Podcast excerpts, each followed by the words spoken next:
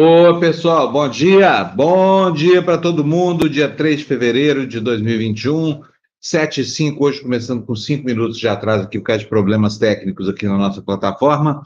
Mas bom dia para você, bom dia para todo mundo. Deixa eu já adiantar procedimentos aqui. Quem chegou primeiro hoje aqui? Gilmar Coelho. Hoje quem chegou primeiro ficou mais tempo esperando, né, gente? Gilmar, bom dia para você. Está dando aqui bom dia para mim, para Luciana perguntando, Fábio, por que, a TV Democracia não faz live com o DCM 247? Seria muito bom. De vez em quando, Gilmar, a gente troca umas figurinhas aqui. O Léo é meu amigo, o pessoal do DCM também. A gente, a gente faz assim, eu, eu acho que deveria sim ter um projeto comum aqui de, de, de geração de conteúdo, sabe? Cada um dentro da sua linha, essa coisa toda, mas tem muitas áreas de, de interseção aqui. Vamos procurar melhorar isso. Bom dia, Lília Dantas, ela está dizendo aqui para gente. Bom dia, Fábio, Lu, Floresta, todos que se informam cedinho neste excelente programa Belém Presente. Bom dia para você, Lília. Olha, a gente fica criticando aí o calor que faz em Belém, Teresina. Aqui no litoral onde eu estou morando, ontem estava pior, viu, gente? É uma coisa horrorosa aqui, como está como tá quente aqui esses dias.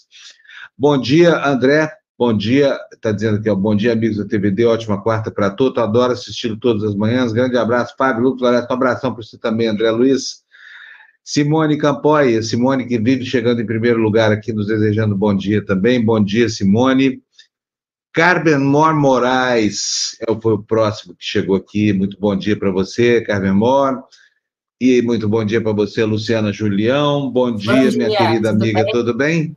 Tudo, tudo jóia. bem. Deixa eu dar bom dia para Floresta aqui. Bom dia, Floresta. Bom dia, Fábio. Bom dia, Lu. Bom, bom dia a todos bom que dia. nos acompanham nessa manhã de quarta-feira. Malfadada manhã. Floresta, Lu, vocês viram que o governo agora ficou engraçadinho, né? Tá bem humorado. Achei tão divertida a notícia de que a Bia Kiss vai subir a CCJ. Tão, tão, é tão legal se morar num país que tem uma deputada com o perfil dessa, dessa senhora né, sentada em cima da principal comissão do país. Olha, ela é, re, além de ser reacionária, tudo bem, todo reacionário tem lá seu direito, mas ela, ela é negacionista, né? ela foi uma das principais incentivadoras daqueles protestos é, absurdos contra o Congresso Nacional. Ela ajudou a articular aqueles picaretas chamados 300 do Brasil, ela é uma das piores antidemocratas do país e vai estar lá sentada em cima da CCJ. Floresta, antes de começar o dia, como é que você recebeu essa informação? Com náusea. Sabe, náusea? Deu vontade de falar assim, gente, era isso que vocês queriam? Né? Foi, foi, uh, tudo que vocês fizeram foi para isso aí que vocês estão apresentando para o país, esse nojo, né? essa excrescência. Né? Não tem o que dizer.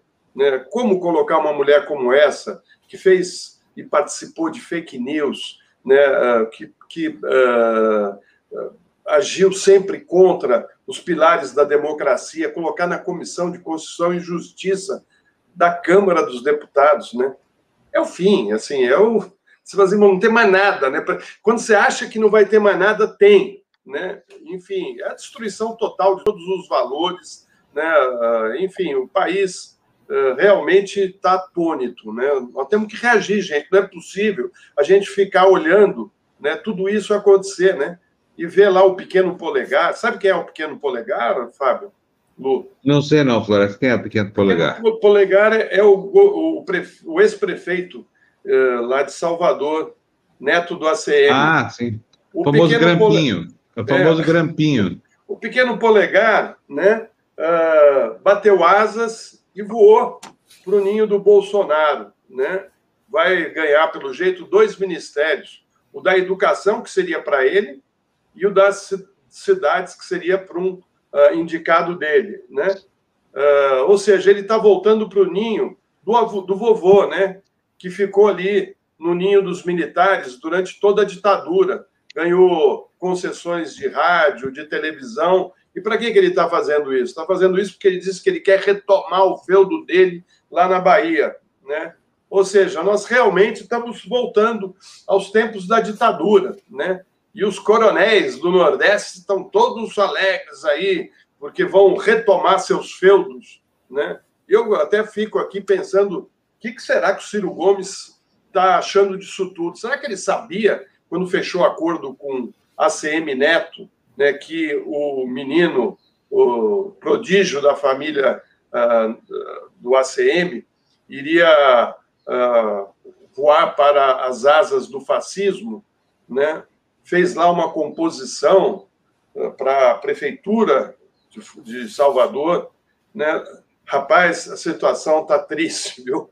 Está triste, mas é. fazer o quê? Nós temos que estar tá aqui explicando para as pessoas uh, aonde nós estamos, porque acho que o pior de tudo no Brasil é que boa parte da população uh, não consegue nem pensar, né, uh, nem, nem elaborar o que está acontecendo com, com o Brasil.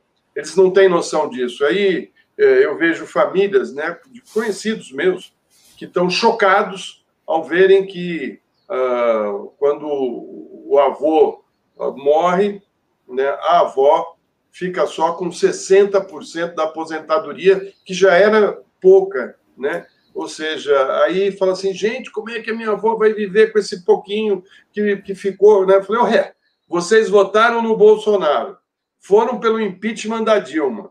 Os caras queriam fazer a reforma da Previdência para o país ficar maravilhoso, fazer a reforma trabalhista para o Brasil ficar tinindo, né? E nem se deram conta do que vocês estavam perdendo. Entre outras coisas, ah, essa medida que tirou 40% da aposentadoria uh, da, da, da, viúva ou do viúvo, né? Então, uh, as pessoas não têm noção. Eu acho que as fake news, Fábio, foram produzidas durante anos no Brasil por várias uh, empresas de comunicação, né? mas demoraram muito para fazer a cabeça das pessoas. Agora, as fake news aí, dessa Bia, por exemplo, é muito rapidinha, né?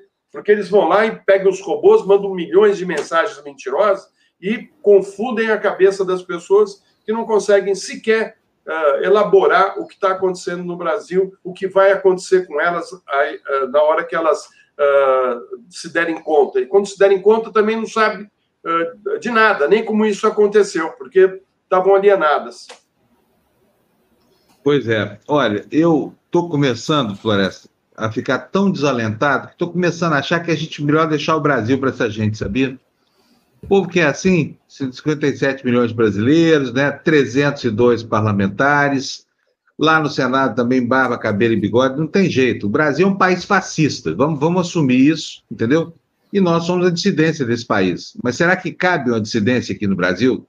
Antifascista? Ô, Fábio, eu não acho, é que a gente é uma, não acho que a gente é uma dissidência. Eu acho que a gente teve um, um exemplo claro né, uh, de, um, de um momento de, de crescimento e de, de ações uh, positivas nesse país. E eu pego desde ali, vamos lá, cara, desde do, do Itamar Franco para cá, muita coisa boa aconteceu no Brasil. Aliás, só coisas boas aconteceram.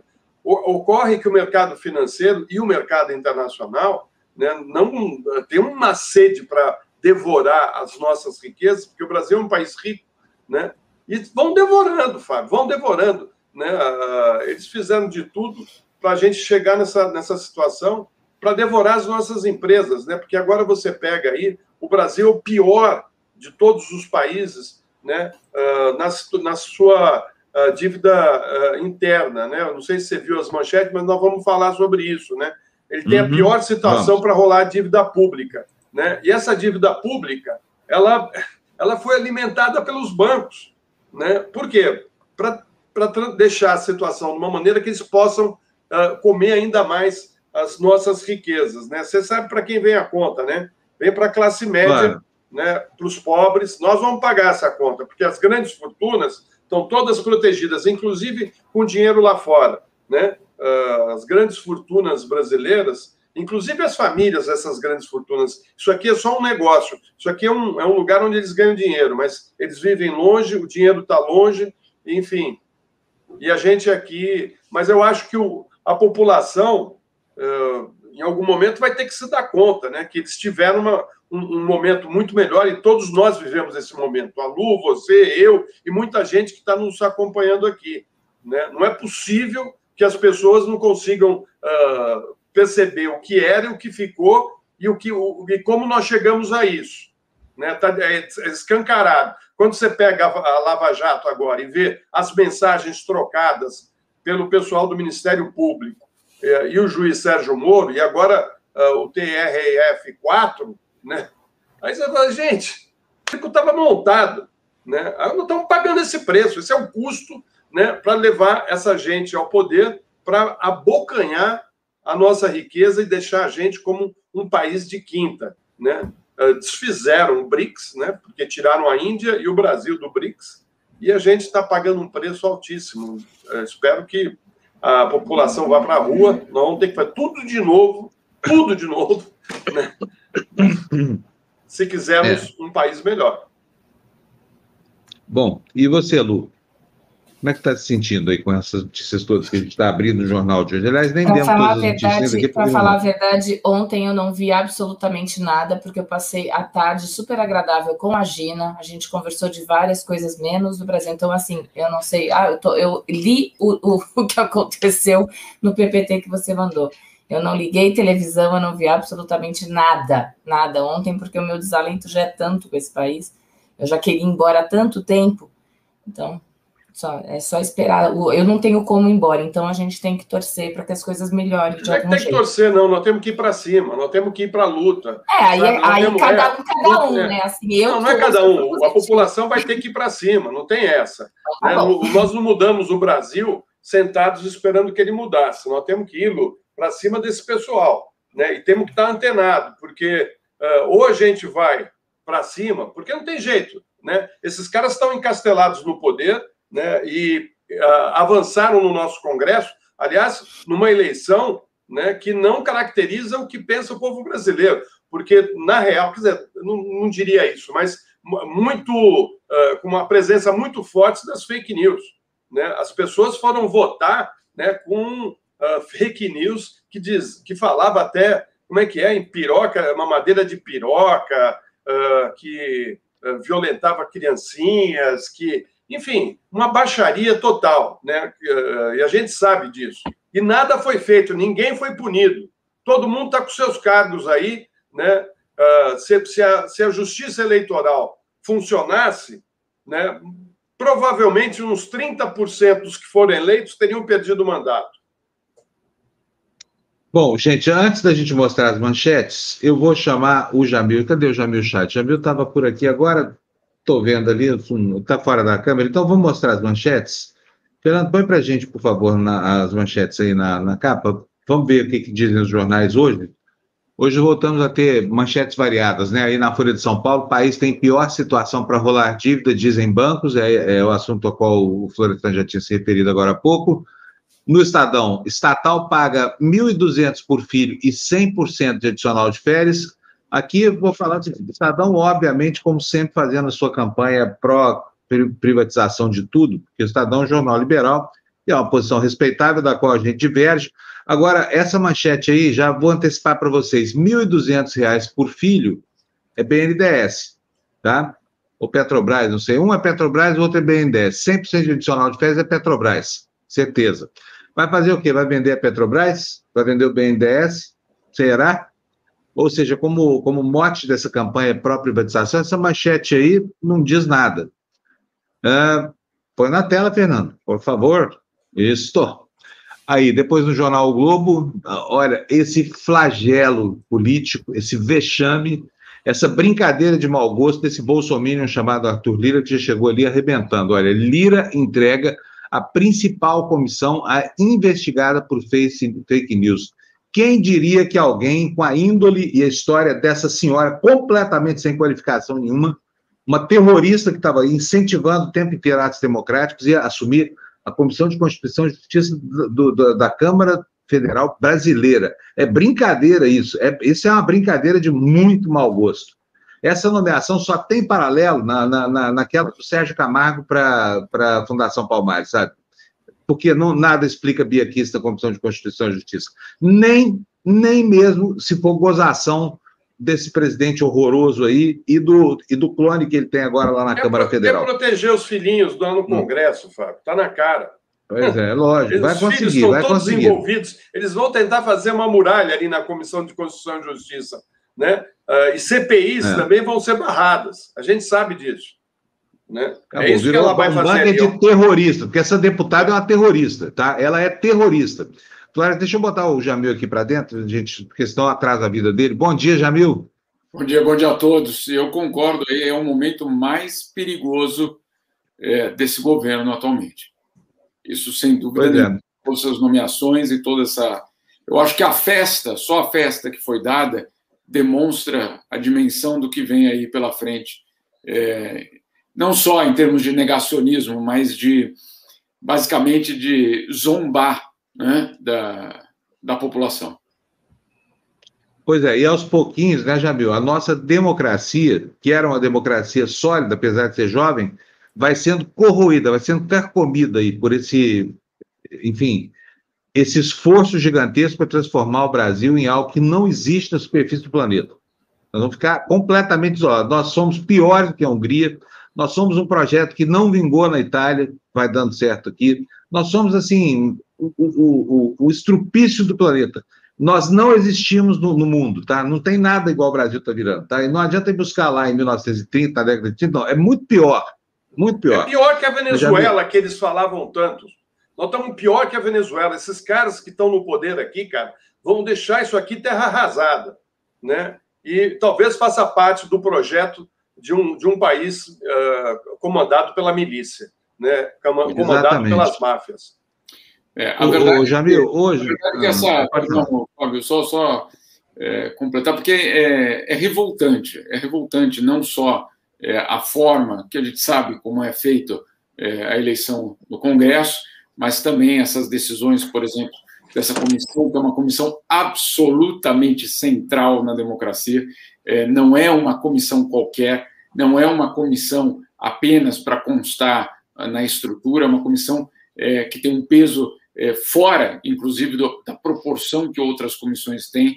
É, essa nomeação, é, a manutenção é, do Eduardo Bolsonaro na, na, Comissão de Relações Exteriores, isso tudo, tudo tem um, um, impacto e vai ter um impacto a gente vai sentir muito rapidamente. Não é que eles vão esperar, etc. Não, isso aí é, é algo que vai precisar ser lidado de uma forma extremamente, eu diria, com muita atenção. Porque o desmonte vai, já que já estava acontecendo, que tinha algum tipo de resistência no, no Congresso, algum tipo, não estou dizendo que, que, o Congresso fazia a sua parte, não, mas tinha algum tipo de resistência, essa resistência hoje pode basicamente é, ruir, e aí você tem aí um plano muito mais ambicioso é, do que apenas ter a presidência da República, é, que já era muito, né? É, hoje o que, o que a gente vê é um plano, eu, pelo menos, eu digo é, da, da minha parte, Fábio, é, vejo com muita, muita preocupação o que está acontecendo.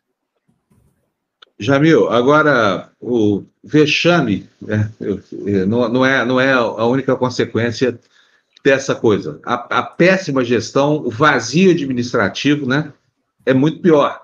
Porque isso aí tá, tá, começa a sacrificar a população. Por exemplo, a questão das vacinas, né? O Brasil não tem vacina. Cadê as vacinas brasileiras? O mundo inteiro aí disputando vacina. Hoje tem nos, nos, jornais aí uma manchete dizendo que o Boris Johnson, na Inglaterra, já, já comprou três vezes mais vacina não, mas não é só ele, Fábio. Essa, desculpa, é, esse três vezes é só o Boris Johnson. A União Europeia comprou para duas vezes a população, o Canadá comprou para seis vezes a população e os Estados Unidos é. comprou para quatro vezes a sua população. Sem contar a Coreia do Sul, que também comprou três vezes. Ah, o, o esvaziamento da, da, das prateleiras de vacinas no mundo, ele é algo completamente generalizado nos países ricos. Né? Então, é, e aí o problema? O problema é que daí você tem um governo brasileiro que você imaginaria que romperia tudo isso, dizer, pessoal, assim não dá. É, né? vamos, vamos quebrar patente, vamos distribuir para laboratórios de países em desenvolvimento, que faz o Brasil fica ao lado dos países que acumulam vacinas. Qual a diferença? que nós não temos esse acúmulo de vacina. Então, é de uma, é de uma incoerência absurda a, a posição do Brasil. Essa semana, é, na Índia e na África do Sul, é, as entidades de saúde, de pacientes, de médicos, cientistas, é, protestaram contra o governo brasileiro, mandaram cartas para os embaixadores do Brasil nesse país, dizendo: pessoal, na boa, de que lado vocês estão? Porque daria até para entender Fábio, aqui na Suíça, que também comprou três vezes perdão, duas vezes o, o tamanho da população, você diria, mas as empresas são deles. Bom, verdade. No nosso caso, não. No nosso caso, não. Não temos essas empresas. Nós estamos defendendo as empresas dos outros. É isso mesmo. Né? É, é, é, chega a ser a, a estapafúrdio uma. E essa semana, aqui na OMC, não na OMS, na OMC vai ter mais uma reunião, agora amanhã, quinta-feira, sobre a questão do acesso a vacinas e sem perspectivas de que haja uma mudança radical do lado do Brasil, não. Ô, ô Jamil, agora, aqui no Brasil, eu tenho notícia de 100 milhões de doses que foram compradas né, na, na undécima hora da, da, da Coronavac.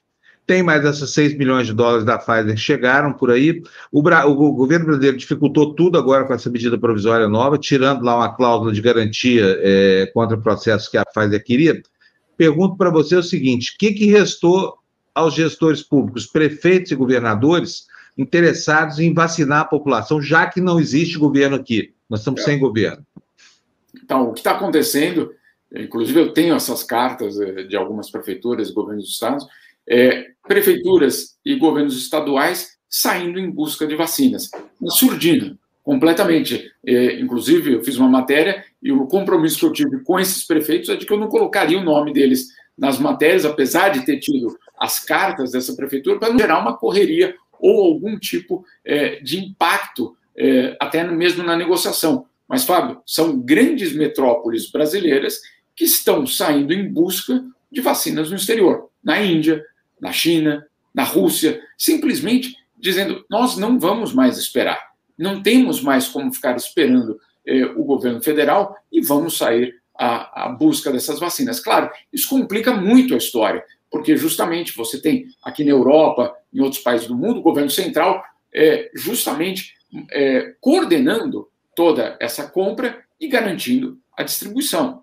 É, agora, quando você não tem isso, e quando você tem um governo que justamente fala o contrário, é, ou mente, ou, ou, ou manipula a informação, é natural, é absolutamente natural que a prefeitura X ou Y fale: bom, eu tenho 4 milhões de habitantes na minha cidade, eu tenho 3 milhões de habitantes na minha cidade, eu tenho 7 milhões de habitantes na minha cidade, é, preciso garantir, né, pelo menos para os profissionais de saúde, pelo menos para essa, essa ala que é a mais afetada junto com os, com os, os mais idosos.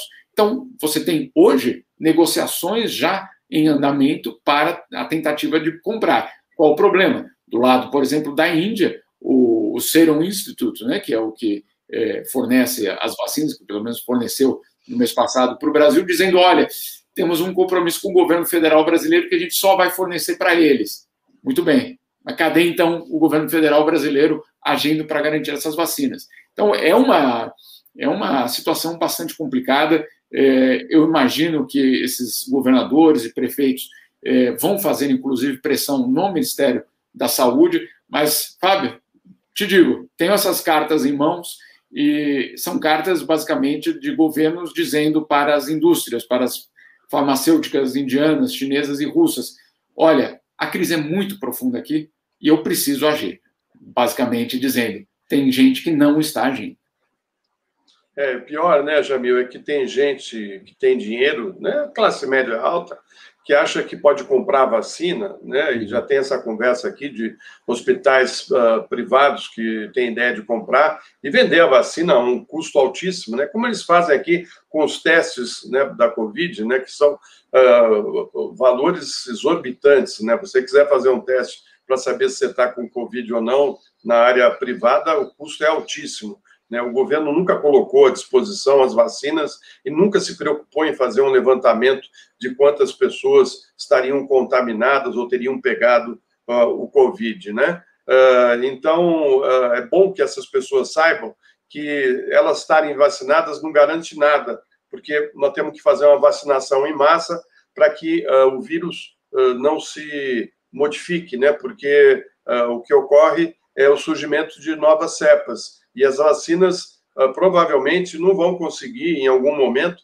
atingir né, essa mutação. Né? Então, assim, é, é, é uma ignorância que me deixa passado né, de ver que essa nossa classe média, que deveria ter um, um pouco mais de noção do que está acontecendo, esteja aí alienada né, e, e não cobrando como deveria uh, o governo federal, né? as pessoas que estão no comando do país. Agora há pouco uma pessoa disse, é, o Florestan tem que dizer como é que vamos à luta. Nós vamos à luta indo para a rua, batendo panela, fazendo o que der, e tentando explicar para as pessoas o que está acontecendo, aqueles que são mais simples, que não entendem, não, tem que fazer um, um movimento juntando a sociedade civil, porque, gente, se nós ficarmos dependendo das pessoas que estão uh, governando esse país, né, e eu digo os governadores, prefeitos e tal, né, cada um está voltado lá para o seu, seu ninho. Ninguém está pensando no país como um todo. E nós temos que uh, arregaçar as mangas, não, não tem jeito.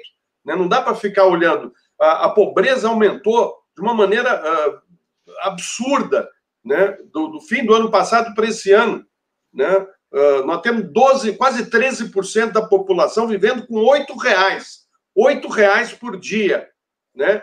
É, é, isso que nós estamos recebendo de todo o processo que começou em 2013, que pedia melhores uh, hospitais, melhor educação, melhor, né? Porque estava ruim, agora está bom, né? Para esse pessoal que foi para a Avenida Paulista vestido de, de amarelo, fazendo dancinha, né? Carregando boneco do Moro, tá aí, ó. É isso que vocês queriam, não era isso? E aí, como é que a gente fica? O povo vai ficar olhando isso e dizer o quê, né? E está na hora, inclusive, da gente começar a colocar os pingos nos is. Né? Uh, desculpa o meu desabafo aqui, mas é que eu estou hoje passado com tudo que está acontecendo, né? E ver é. que, que, as pessoas e que a própria imprensa, a própria imprensa, né, não faz a autocrítica. Né? Eles embarcaram nessa história da Lava Jato, isso custou muito caro à economia do país, isso custou um atraso, isso levou né, esse, esse mercado financeiro a abocanhar cada vez mais, mais recursos nossos. Agora vão vender uh, o Banco do Brasil, a Caixa Econômica, a preço de banana, né, em negociatas que já estavam uh, interessando as pessoas, porque eles não querem pagar na alta, eles querem pagar na baixa, na bacia das almas. E é assim que eles vão levar a nossa riqueza. E é bom que todo mundo saiba, né, para não ser pego de surpresa. Quando o, o, o vovô morrer né, e a vovó ficar sem a aposentadoria, né, aí, pô, por que, que aconteceu isso? Porque você ficou calado, porque você viu a reforma da Previdência ser feita né, e não tomou nenhuma atitude. Né? Ficou em casa uh, tomando café, batendo papo, e, e, os caras avançando nas leis trabalhistas, tirando direitos trabalhistas, tirando direitos da Previdência, e a casta lá de cima, os generais, o pessoal da justiça, tudo, todo mundo preservado. Pagam os de baixo, né? pagam os que trabalham. Né? E agora, certamente, vai, ver, vai vir a CPMF, né? e quem vai pagar de novo são os de baixo. Né? O dólar nas alturas, quem paga são os de baixo. Né? É o país que está caminhando para a miséria, né? caminhando para uma pobreza jamais vista, nem na época da ditadura, que terminou com quebra-quebra e invasão do supermercado por falta de alimentos. É, é fogo. Hoje a tela está baixa aqui, viu, Jamil? Não, não, é, eu, eu, eu, eu, compartilho com, com, essa, com esse clima aí, porque é, é fora de qualquer, é, vamos dizer assim, razoabilidade. Ah, não, vamos ter isso, depois aquilo ali vai acontecer. Não, só, só tem acontecido, é, é, vamos dizer assim, perdas, né? É, em termos institucionais. acho que o Florestan tem toda a razão, ele está indignado, não tenho nenhuma dúvida. vocês viram o que o chanceler Ernesto Araújo disse naquele outro programa do, do, do outro Pingo dos Is, né, é, é, Florestan, já que você citou é, o Pingo dos Is, é, é, dizendo basicamente, um repórter até muito é, esclarecido, dizendo: olha, não é possível que o presidente gritava aquelas coisas, o senhor aplaudia e ria junto. É, isso mesmo? Ele disse: é, é isso mesmo.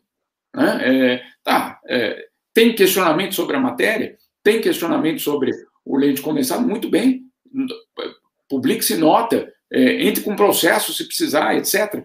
Agora, aquele, aquela reação é a reação que você, obviamente, vê que pode ter consequências. E você tem um chanceler é, que não só é, embarca na, na, no fanismo ali é, do mito, mas que depois, num programa de rádio é, transmitido é, de uma forma absolutamente ampla, diz é isso mesmo, tem que xingar. Ele não disse isso, mas é isso que ele, é isso que ele, né, é, ele certificou. Xingar vale, ofender vale.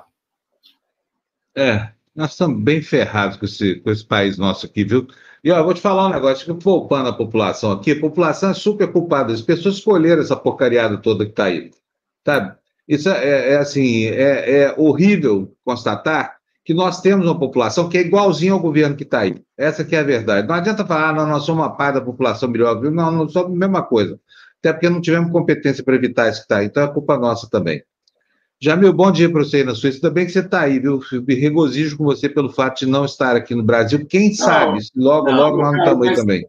Eu sempre digo, Fábio, eu só tenho um passaporte, eu só volto em um lugar, minha família está toda aí, é, eu trabalho para meios brasileiros. Então, é, sim, eu estou aqui, Fábio, mas. É, sabe, eu sei, sua alma está aqui conosco. Aqui. Você, vê, você vê a tua família fechada em casa há um ano, e depois você vê as, as imagens daquela festa indecente é, na casa do novo presidente da Câmara, é, com o nosso dinheiro, né? com o nosso dinheiro. É, é Para deixar muito claro. É, é, é, indecente. É indecente. É. É, a festa de um, de, um, de um sujeito que não pode sentar na cadeira de vice porque está na condição de réu no Supremo, que é acusado de roubar 254 milhões de reais só no esquema lá de. O pessoal chama de rachadinha, que eu acho que aquilo é a força das Marianas, aquilo é uma falha geológica.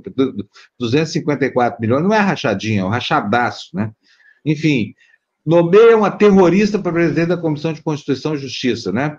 Em, em, tudo isso em benefício de um governo, que é o governo que está aí, o governo da xenofobia, o governo do atraso, o governo do, do, do da, da, enfim, da, enfim, de, to, de tudo isso antes aí que a gente está acostumado a taxá-lo e não é preciso repetir aqui. Só, é só, falar uma, só falar uma coisa, Fábio, que eu acho que eu, Pode falar, o Rubens Recupero fez uma analogia muito interessante que cabe para essa nova presidente aí da Comissão de Justiça.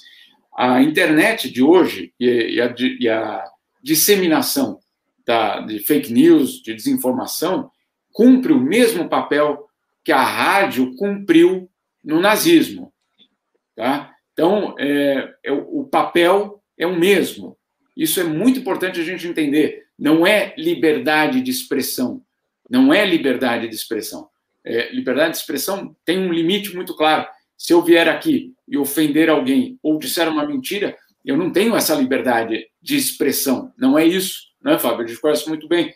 É, é, exato. É, então, é, perdão, é, você colocar uma pessoa dessa né, nesse cargo é um sinal muito claro de que esse, sim, para eles, é o caminho que eles vão adotar.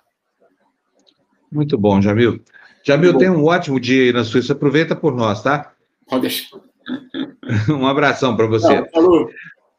Olha, antes de começar a ler o noticiário, Flores, quero destacar aqui o Fernando Henrique Cardoso está no Estadão. Você já leu a entrevista dele?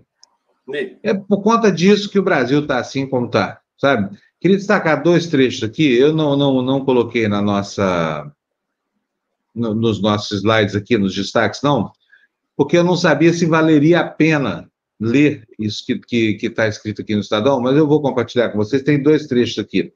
E aí, olha, aqui a gente começa a lamentar por pessoas que não estão dentro do, do arco de possibilidades que a gente considera. Por exemplo, João Dória. Né?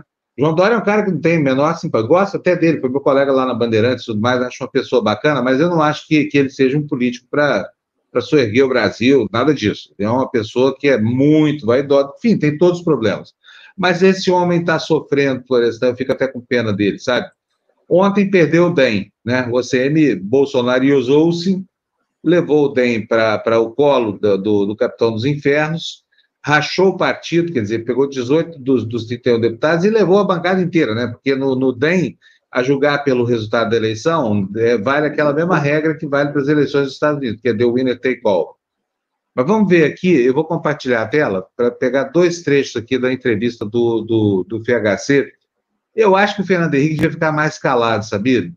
Eu acho que ele fala bobagem demais, e quando ele diz alguma coisa, não, não, não serve. Olha só, repórter pergunta para ele: o governador João Dória, cuja pré-candidatura já está colocada, tem uma relação muito próxima com o Rodrigo Maia, se envolveu na relação da Câmara.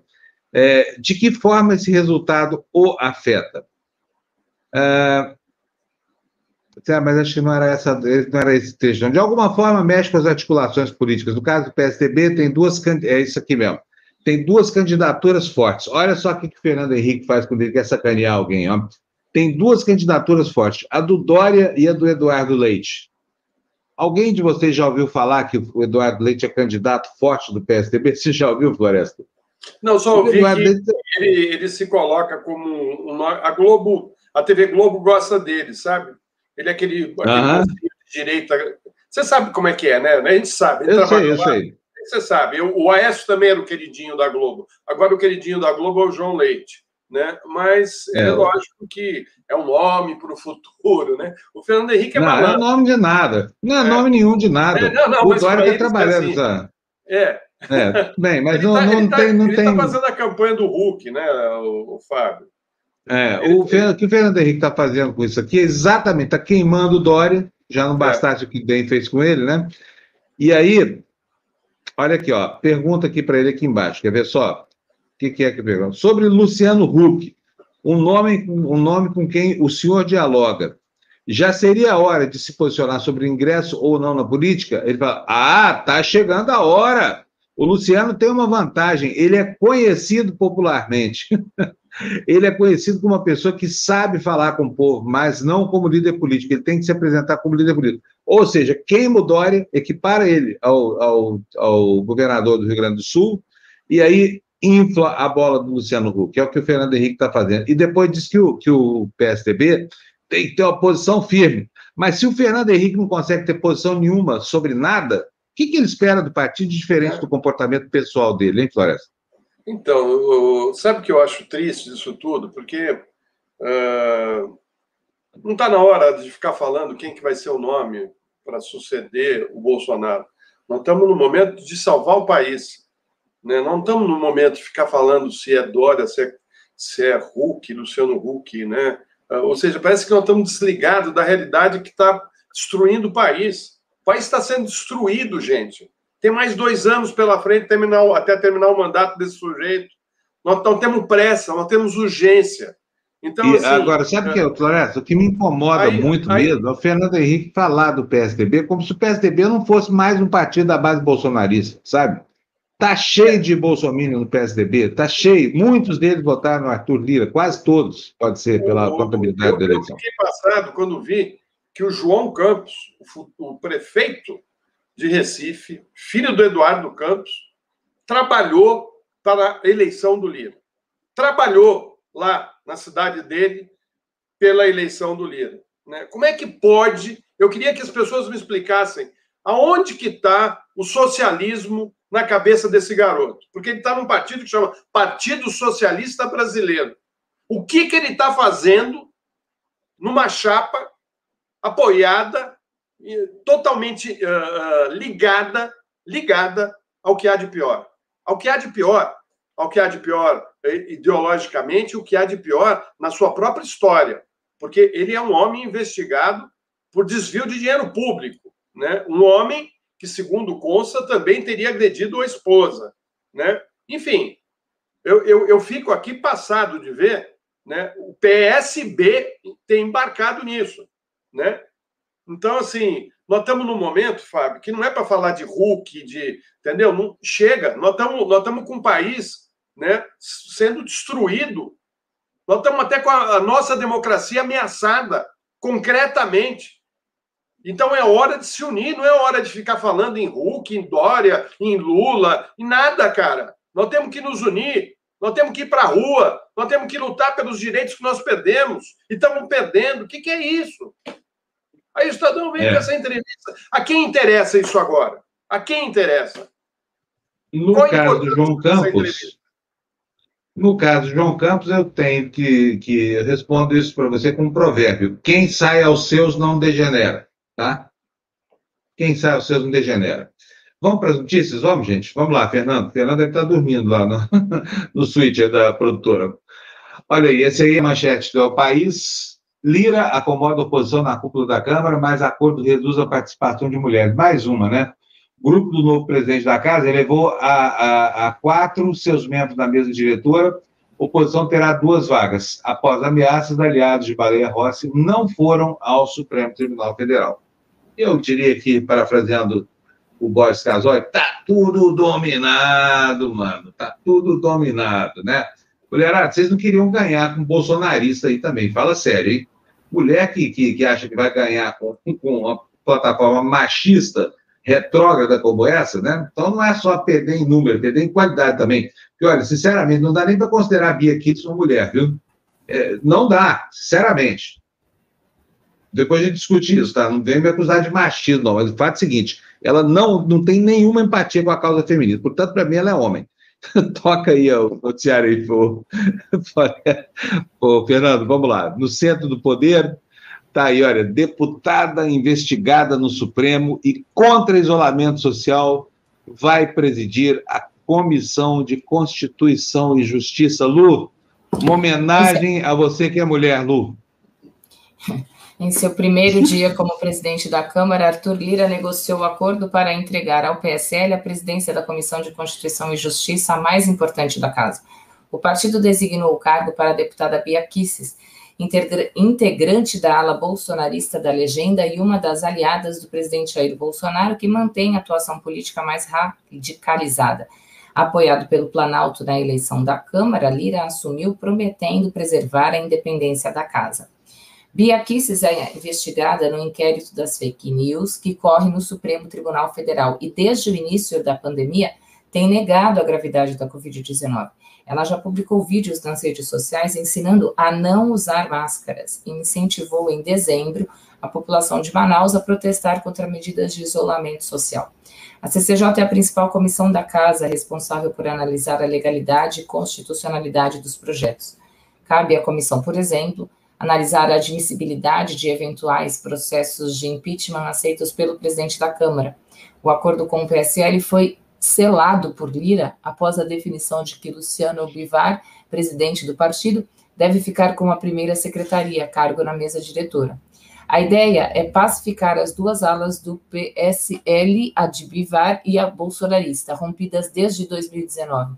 Dentro desse arranjo, o líder do partido será Vitor Hugo, ex-líder do governo de Jair Bolsonaro.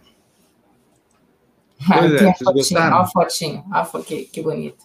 A mesa diretora. É, é, é, realmente, assim, não, aí não importa nada. Se tivesse só a Bia aqui sozinha, aqui já seria motivo para lamentações durante uma semana, pelo menos aqui. Durante uma semana, durante muito tempo, né? Porque é um carro que vai, vai produzindo efeitos. E, gente, eu não imagino o que, que vai ser a Comissão de Constituição e Justiça. Vocês já pensaram o poder que essa mulher tem de pautar projetos, de, de essa coisa toda? E ela é uma completa degenerada do ponto de vista ideológico. Ela é uma das piores criaturas que existem no Brasil hoje. Ela é adepta declarada do, da, dessa guerra contra as instituições, não é só do negacionismo, não. Enfim, olha, eu vou dizer para vocês o seguinte: Bia Kisses, vai dar merda, entendeu?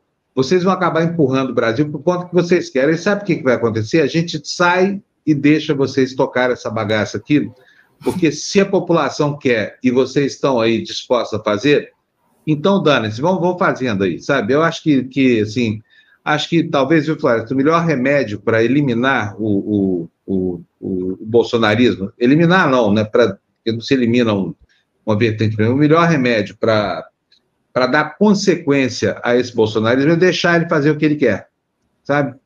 É como imunidade de rebanho. Deixa as pessoas adoecerem. Você cria imunidade porque todo mundo já tem a doença. Então, o Brasil está precisando disso. Vai passar por isso agora. Bia Kisses, na Comissão de Constituição e Justiça, é osso duro de engolir, viu? Não dá para engolir. Uma pessoa que despreza o Congresso, despreza a democracia, despreza o Supremo, despreza tudo. E esse Arthur Lira já pagando a conta aí dos 3 bilhões que o Bolsonaro enfiou, tirou do nosso posto para enfiar no rabo dessa, dessa escória parlamentar aí que elegeu esse sujeito e trouxe isso aí que vocês estão vendo. Vamos lá, notícia na tela, Fernando, por favor. Festa da Vitória e protocolo ausente. Olha aí, foi um regabof incrível, né, gente? Foi até as quatro da manhã. Olha, na casa de um, mais um empresário suspeito, né? Um presidente suspeito, enfim, coisas da nova república e bolsonarista. Vamos lá, é, para a gente saber como é que foi essa, esse regabof aí, Lu, sem máscaras, né? Diz o intertítulo. Arthur Lira comemorou a eleição. É, a foto tá linda, né? Nem parece que tem pandemia no país. Vamos lá. Horas após dizer que colocará em votação medidas de combate à pandemia de Covid-19 e defender a vacinação contra a doença, o novo presidente da Câmara, Arthur Lira, promoveu uma grande festa de comemoração de sua vitória em uma casa no Lago Sul, área nobre de Brasília. Cerca de 300 pessoas estiveram no local e poucos convidados usavam máscaras de proteção facial, o que incluía ministros do governo de Jair Bolsonaro, fiador da eleição de Lira. A festa de Lira ocorreu na luxuosa casa do empresário catarinense Marcelo Perboni, produtor e comerciante de frutas acusado pelo Ministério Público Federal de se apropriar indevidamente de 3,8 milhões de reais. Perboni foi denunciado por fraudar a fiscalização tributária ao omitir receitas. A assessoria de Lira informou que o deputado, abre aspas, não foi responsável pela organização do evento, fecha aspas. E? E? Cara, cara dele, né? Só podia ser numa, na casa de um corrupto, né? Cara, que nojo é, disso tudo. É nojento, né? lá, né? Não é nojento? O senhor você... tem alguma... O senhor tem, eu imagino o Rosses dessa festa aí dizendo o seguinte, olha, o senhor tem alguma, algum processo, alguma bronca no Supremo? Não. Então, rua, não vai entrar aqui, não. o senhor precisa ter dois processos aí, lavagem de dinheiro e corrupção no mínimo. O que me chamou a atenção foi o número de mulheres, né? Aquela cercado de mulheres. Parecia um harém. Você não achou, não, Fábio? É, Olha a foto lá. De na, na festa, mulheres. Né? Hã? Quem são essas mulheres todas aí? Eu fiquei curioso, sabia? Porque geralmente eles falam com homens, né? De repente, assim, é. ó, olha aí, ó. um fã-clube deles, será? Né? Não sei, não sei o que que... Pode ser que sejam as mulheres dos, dos, políticos aí que foram na festa, deviam estar em algum outro não, é. recinto aí, enquanto ele se divertia ali com. É que do lado, geralmente, é isso mesmo que o Florestão falou, né? Geralmente, o, que a gente chama de papagaios de pirata, normalmente são os, os os, os homens, né? É, é, eu estranhei essa foto. É, eu não tinha sério, reparado, eu mas eu estou contando é. aqui, ó. Um, dois, três, quatro, cinco, seis, sete que eu consegui contar. Sete. E uma de máscara aqui que está bem no cantinho. Bom, mas deixa lá. Eu acho que só o fato de ser na casa de, um, de uma pessoa Esse investigada é por sonegação fiscal é, é a cara do, do, atual presidente, né? Da, da nossa Câmara gloriosa. Ô, Fábio, Bom, é, só para você não tomar bronca, aproveita aí o clima festa, né? Mas vamos para uma festa positiva, porque tem muitos vamos, vamos. que a gente não leu. Se você puder ler, porque a gente vamos lá. Gostaram do, da nova letrinha aí? Olha aí, ó. Ed, está estreando aí, ó. Nosso novo, nossa nova barrinha. Ed Luz, como todo dia, nos mandando 1,99 no Super Sticker. Obrigado, Ed. Muito obrigado. Cadê a próxima? Beth de Brasília. Beth, como é que foi? Tá vendo só? A festa deveria ter sido sua, Beth.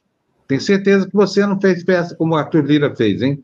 Para comemorar seu aniversário, né? Nos mandando cincão aí, tá dizendo obrigado, Fábio, por esse projeto TVD, parabéns a toda essa equipe. Bora virar membro, fazer pix, dar like, compartilhar, rumo a 100 mil. É isso aí.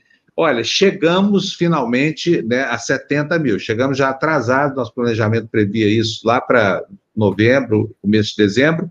Não deu, por vários fatores, pandemia, tudo mais, problemas com os algoritmos, mas estamos aqui chegando na nossa, na nossa semana de aniversário com 70 mil pessoas, vocês aí na nossa galeria, né?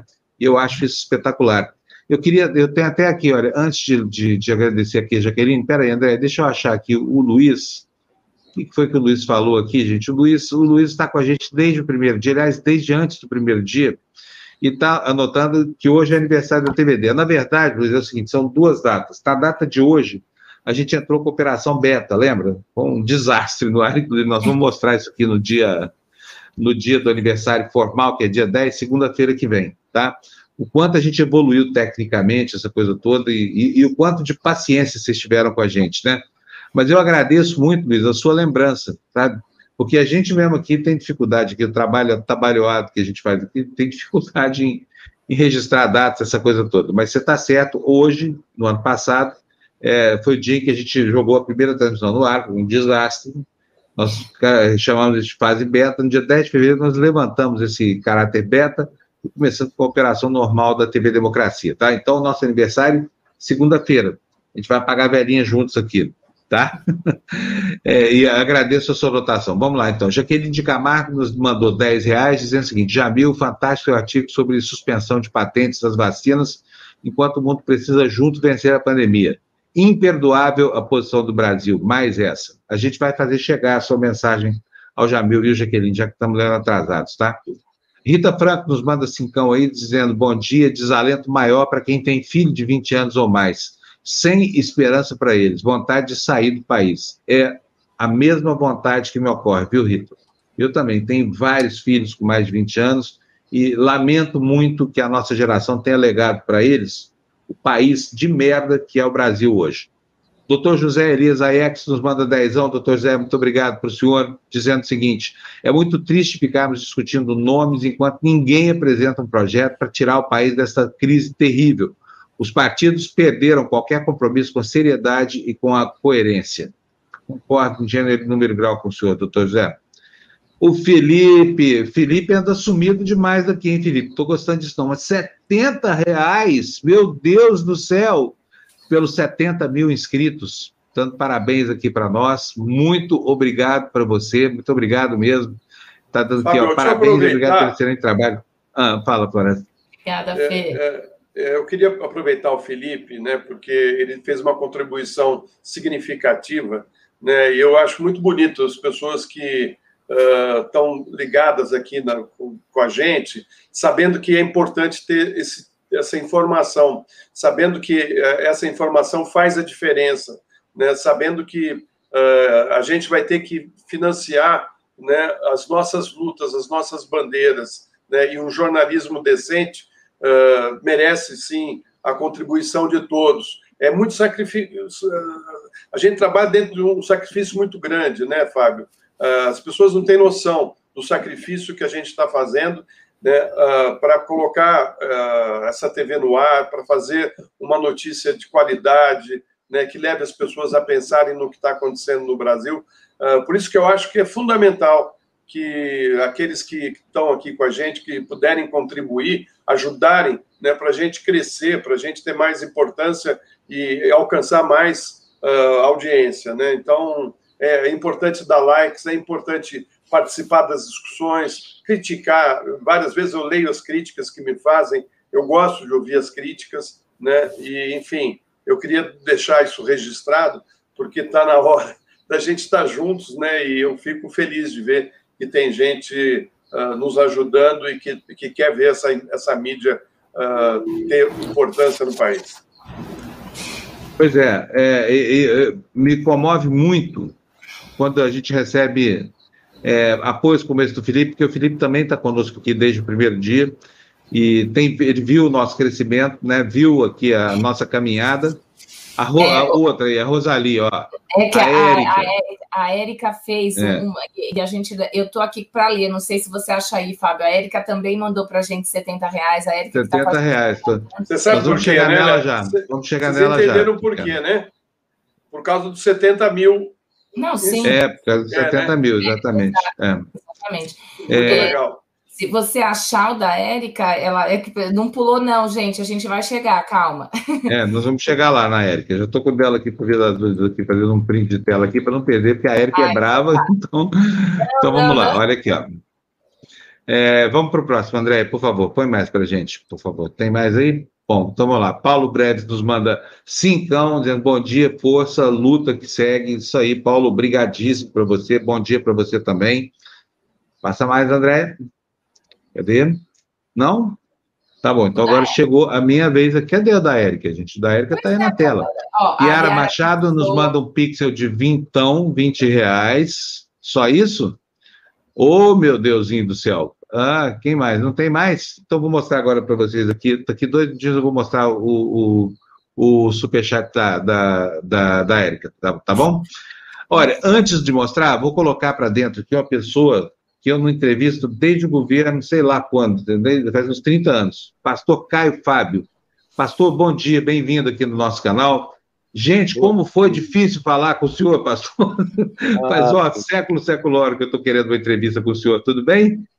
Tudo ótimo, e que honra, que prazer aqui com você. Prazer é todo nosso. Meu. Prazer é todo nosso.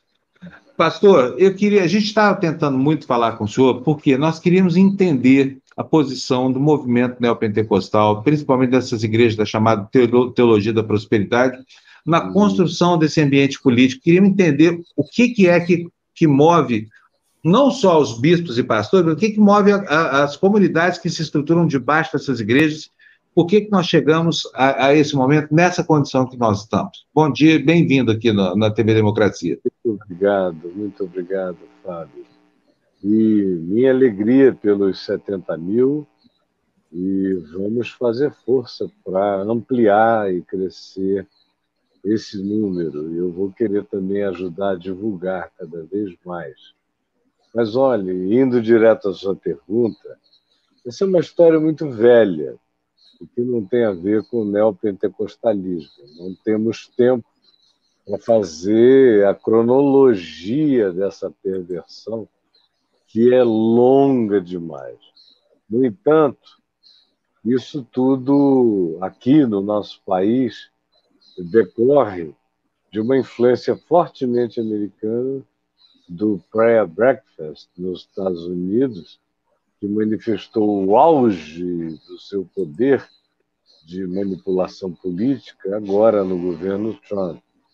Mas no Brasil, isso já é uma influência. Eu fui convidado muitas vezes para ir para o prayer breakfast lá na Casa Branca com todos os presidentes, mas eu sempre soube que havia uma, dependendo do governo, de uma maneira mais forte ou mais discreta, uma intenção de segurar as comunidades cristãs debaixo de qualquer que fosse a influência governamental. Só que isso chegou aqui em 87, no, no início do processo de promulgação da Constituição, aí surge ali o Centrão logo de imediato, e é do Centrão que se estrutura nele a bancada da Bíblia, que antigamente era chamada de bancada evangélica.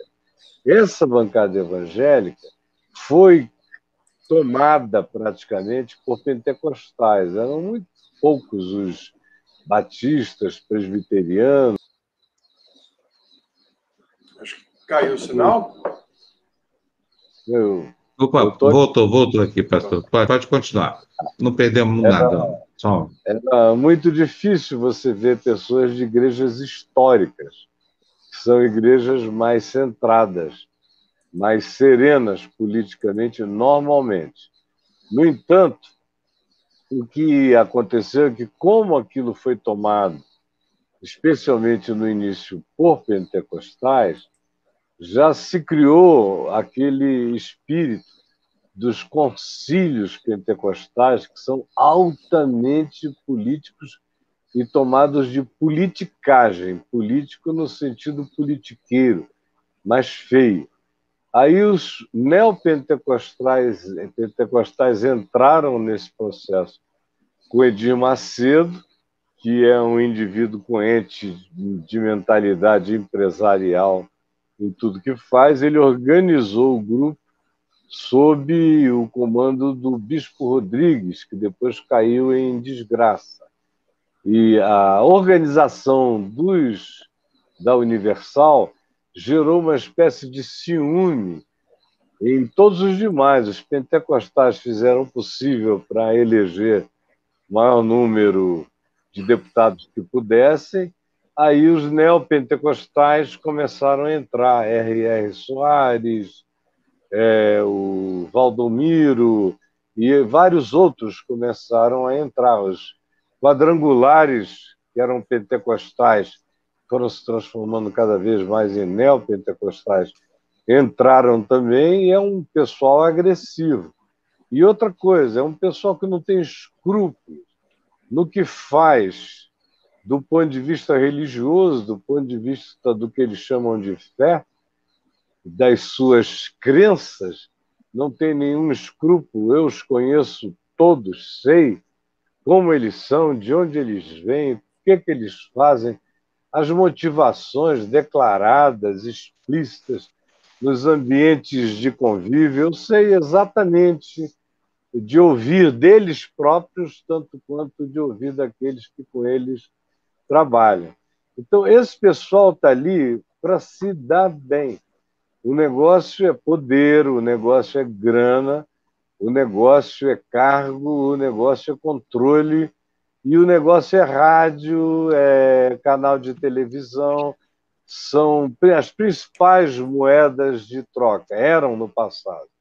Hoje eles estão querendo mesmo é controle de secretarias, de ministérios, fazem qualquer negócio. Eles fizeram com Sarney, fizeram com o Collor de Mello, fizeram na era FHC, fizeram com o Itamar, fizeram com quem veio depois, com o Lula, com a Dilma, e estão fazendo agora com o Bolsonaro.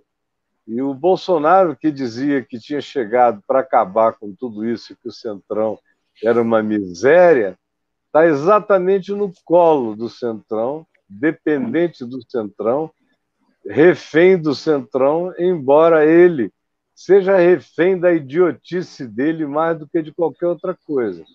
Mas os assessores dele devem tê-lo convencido a fazer essa ligação íntima, visceral e conjugal com o Centrão para poder se estabilizar um pouco mais em relação ao Congresso, porque, do ponto de vista do trato com a pandemia, ele perdeu muita popularidade, por mais que ele envie auxílios, ele tem que fazer isso por causa da miséria do povo, mas ele o faz querendo comprar adesões para 2022. No entanto, se Deus quiser, até lá não vai ter mais necessidade do auxílio, vai ficar só o trato dele, não só para com a pandemia e com a vacina. Eles preferem falar em armas do que em vacina, é um negócio louco. E ele é um indivíduo que não é só sem escrúpulo e sem caráter, é um homem perverso.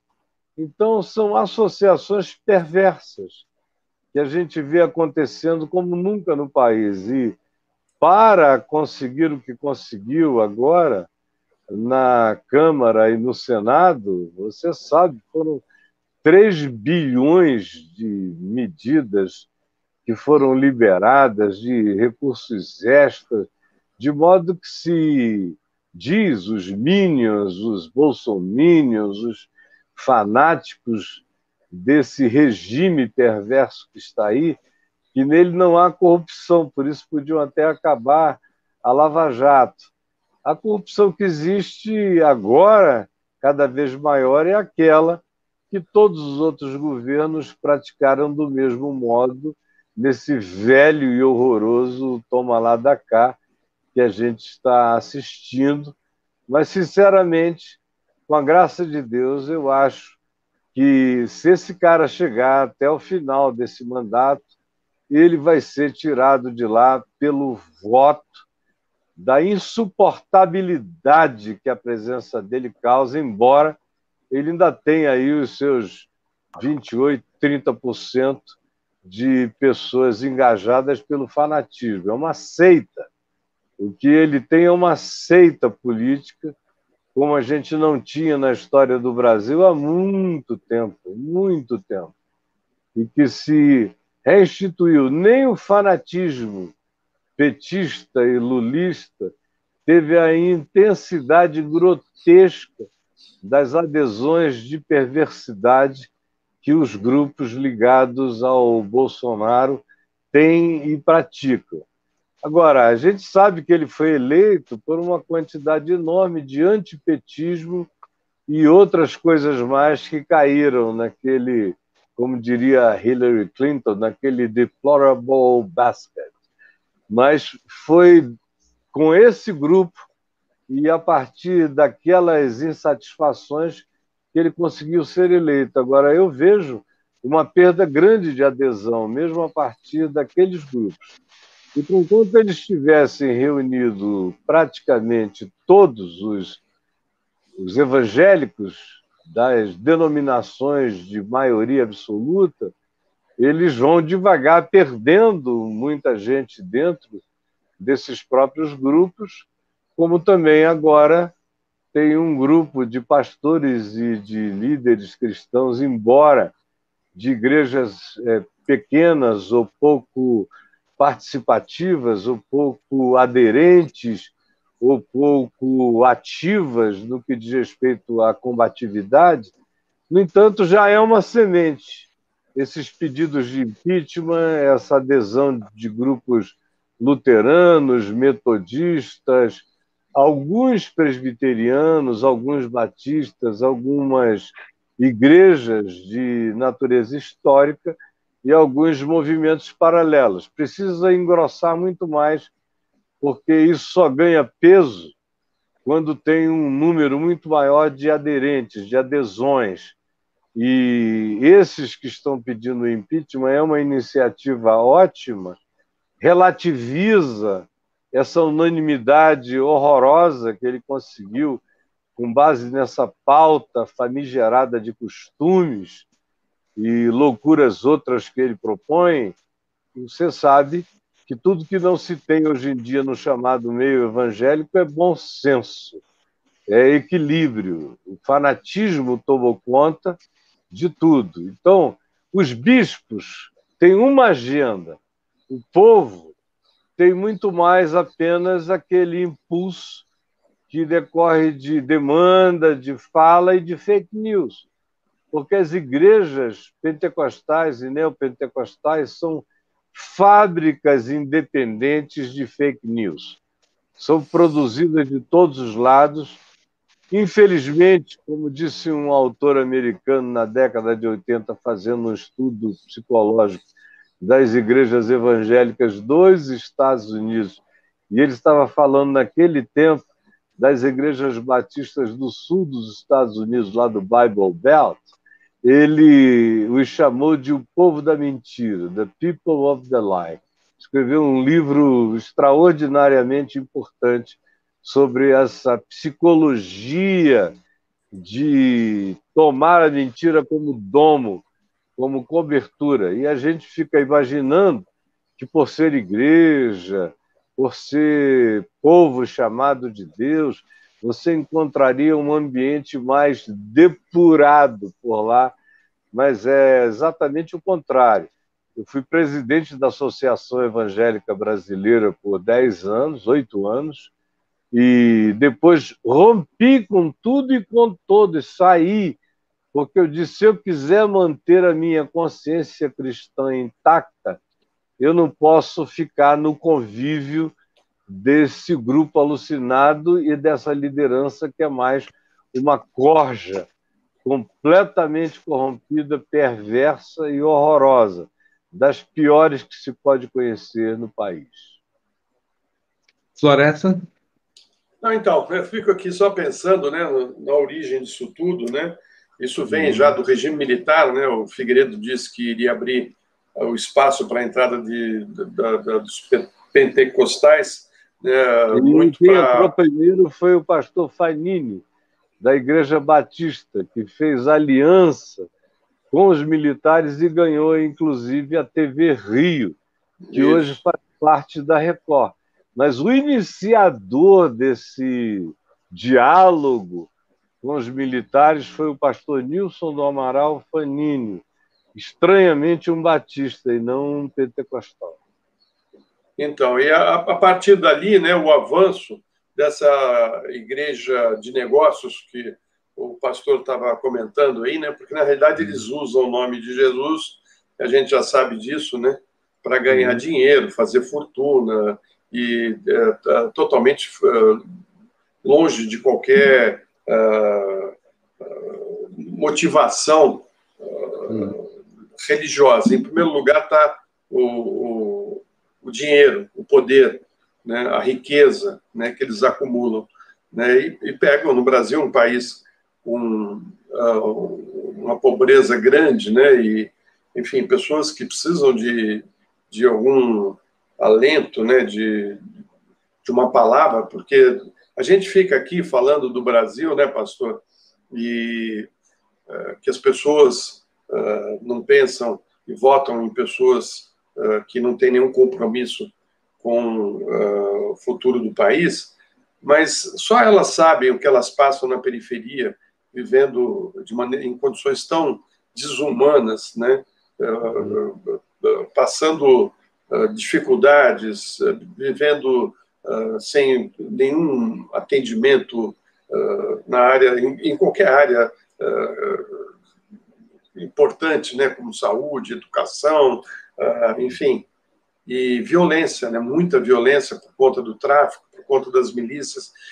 Essas pessoas sempre se sentiram desprotegidas e a igreja ela vem justamente para para atender essa demanda, né? Mas o que a gente tem visto é que as igrejas que faziam isso, tentando emancipar os de baixo, né, foram ultrapassadas pela esperteza daqueles que chegaram uhum. com muito dinheiro né, e, e, vão ocupando né, e vão fazendo cada vez mais templos nessa periferia né, e, e vão sugando não só uh, o dinheiro, pouco e dinheiro dessas pessoas, mas inclusive o seu próprio futuro, porque elas ficam alienadas uh, do, do, do, do, que está de fato ocorrendo. Né? E eu vejo isso né, na, como as igrejas, essas igrejas que o senhor falou, estão eh, tendo influência nas eleições do que existe de pior no Brasil.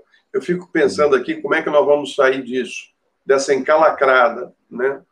Uhum. Talvez se Jesus voltasse, mas eu acho que isso vai ser difícil.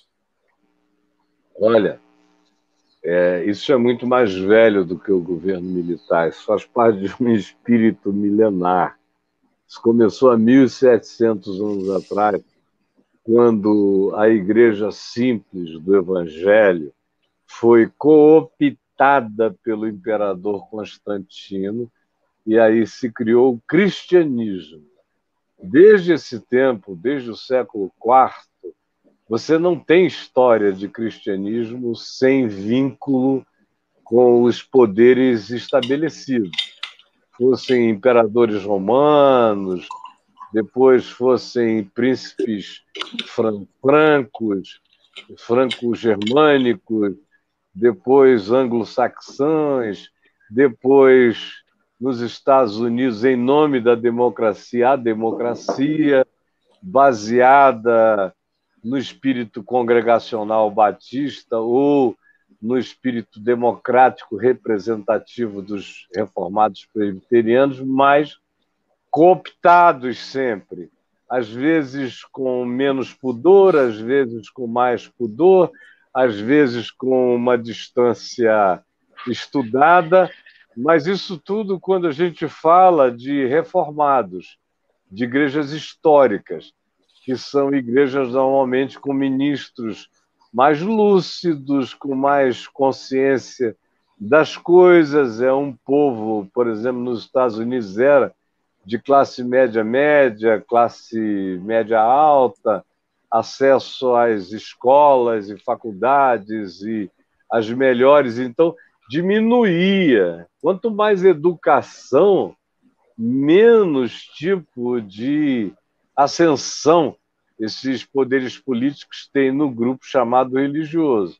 Agora, hoje em dia, por exemplo, nos Estados Unidos, o que aconteceu no governo Trump foi uma coisa muito parecida, quase idêntica à que aconteceu no Brasil, porque tanto lá quanto aqui eles, eles tiveram assessoria das mesmas cabeças doentes, como a do Steve Bannon. E tem um livro que eu estou lendo agora de um professor da Unicamp, que se dedicou nos últimos anos a esse estudo e foi para os Estados Unidos e dá aula nos Estados Unidos e conversou muito com Steve Bannon e fez um livro extraordinário que está aqui disponível eu creio que é eles buscam a eternidade. Aí é um estudo de caso sobre como a utilização da dimensão do eterno é a maior corruptora desses grupos, dizendo eles próprios no seu auto-engano ou na sua perversidade consciente, dizendo que eles estão buscando poder em nome de Jesus para promover uma sociedade mais cristã. Por sociedade mais cristã, você não pode entender mais justa, mais solidária, mais empática, mais compassiva, mais distributiva, mas nada disso. Você tem que entender é, adesão ao governo, recebendo amparo do governo, inclusive medidas legais que apoiem as suas posições. Eles são todos movidos pelo pinto e pela pepeca. É uma coisa freudiana. Se você puser o assunto de sexo, de gênero, ou do aborto, são questões sexo-reprodutivas que movem esse pessoal nos Estados Unidos. E os políticos aprenderam isso. Aprenderam que é com a agenda dos chamados costumes que eles conseguem manipular esse povo com a facilidade enorme em nome de Deus. Quando eu digo povo, eu estou falando do povo, não dos bispos, dos pastores e da liderança. Não, essa moçada sabe das coisas, quer grana, quer poder, são profissionais, como o Centrão, o Centrão se autoclassifica. De os profissionais, eles são altamente profissionais. Você nunca os verá assumindo um lado que corre o risco de perder ou de não os beneficiar enquanto esteja no poder. Por isso, por exemplo, uma pessoa como a Marina Silva, em três eleições consecutivas, conquanto seja membro da Assembleia de Deus, não teve a adesão da igreja evangélica, nem mesmo da igreja dela, da Assembleia de Deus, porque ela é uma pessoa que não tem balcão de negócios aberto. Então, eu conversei porque eu estava ajudando a Marina aqui e ali a entender processos do que, estava acontecendo. Ela chegou dessa história muito ingênua, achando que porque ela era uma cristã da Igreja Assembleia de Deus, haveria uma convergência. Eu falei, minha filha, você está completamente enganada. É mais fácil chegar aí o maior picareta do mundo e arregimentar esse pessoal todo, porque o negócio é a oferta que se possa fazer aos bispos, aos pastores e aos líderes, com ofertas dessa natureza que eu acabei de dizer, que vai desde dinheiro a oportunidades, cargos, secretarias, até ministérios.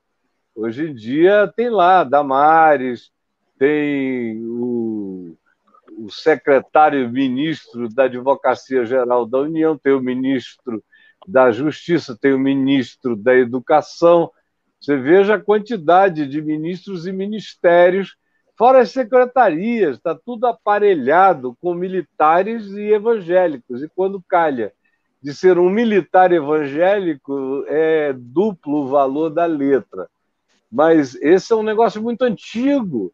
Eu, por exemplo, como presidente da Associação Evangélica Brasileira, no ano no início, no, no, ano de 1990, eu tive várias conversas com Edir Macedo, em 90 e 91, porque ele queria se associar à Associação Evangélica Brasileira. Eu disse a ele que ele não poderia.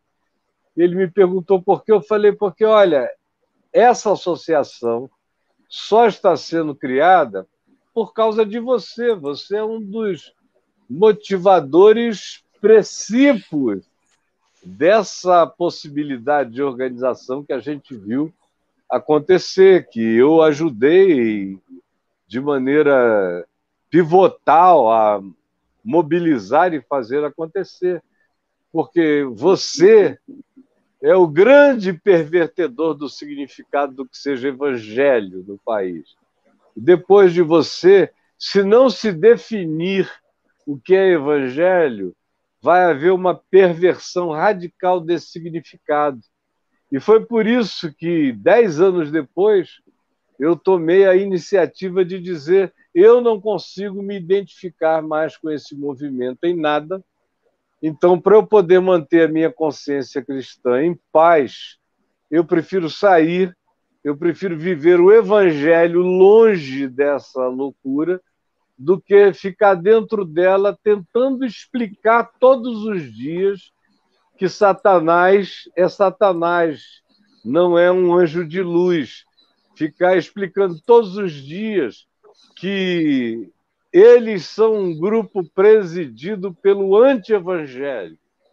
São pessoas conduzidas por gente que tem tudo na mente e no coração, menos a simplicidade do evangelho de Cristo Jesus. Ao contrário, são grandes camelôs que viram, eram literalmente, eu não sei se vocês sabiam, na Igreja Universal do Reino de Deus, uma das qualificações primordiais é essa, a do camelô.